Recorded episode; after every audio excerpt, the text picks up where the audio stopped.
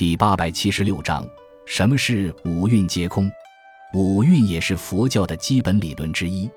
蕴意为积聚，五蕴即是指五种聚合，也被翻译为五众或五音。五蕴指色蕴、受蕴、想蕴、行蕴、识蕴。色就是指一般所说的物质，由地、水、火、风四大众基本元素聚合而成。受五根触及五境。内心领纳为意，包括苦受、乐受、舍受三类。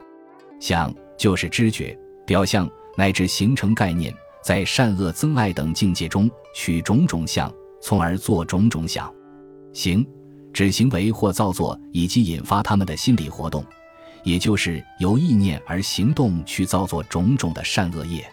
识就是人心对外界事物的真切认识，包括感性认识和理性认识。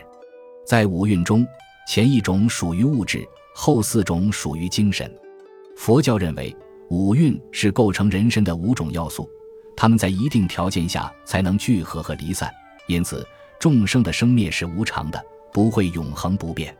据此，佛教认为，不论是物质世界还是精神世界，都是空无所有，都不值得留恋执着，应该追求涅的境界。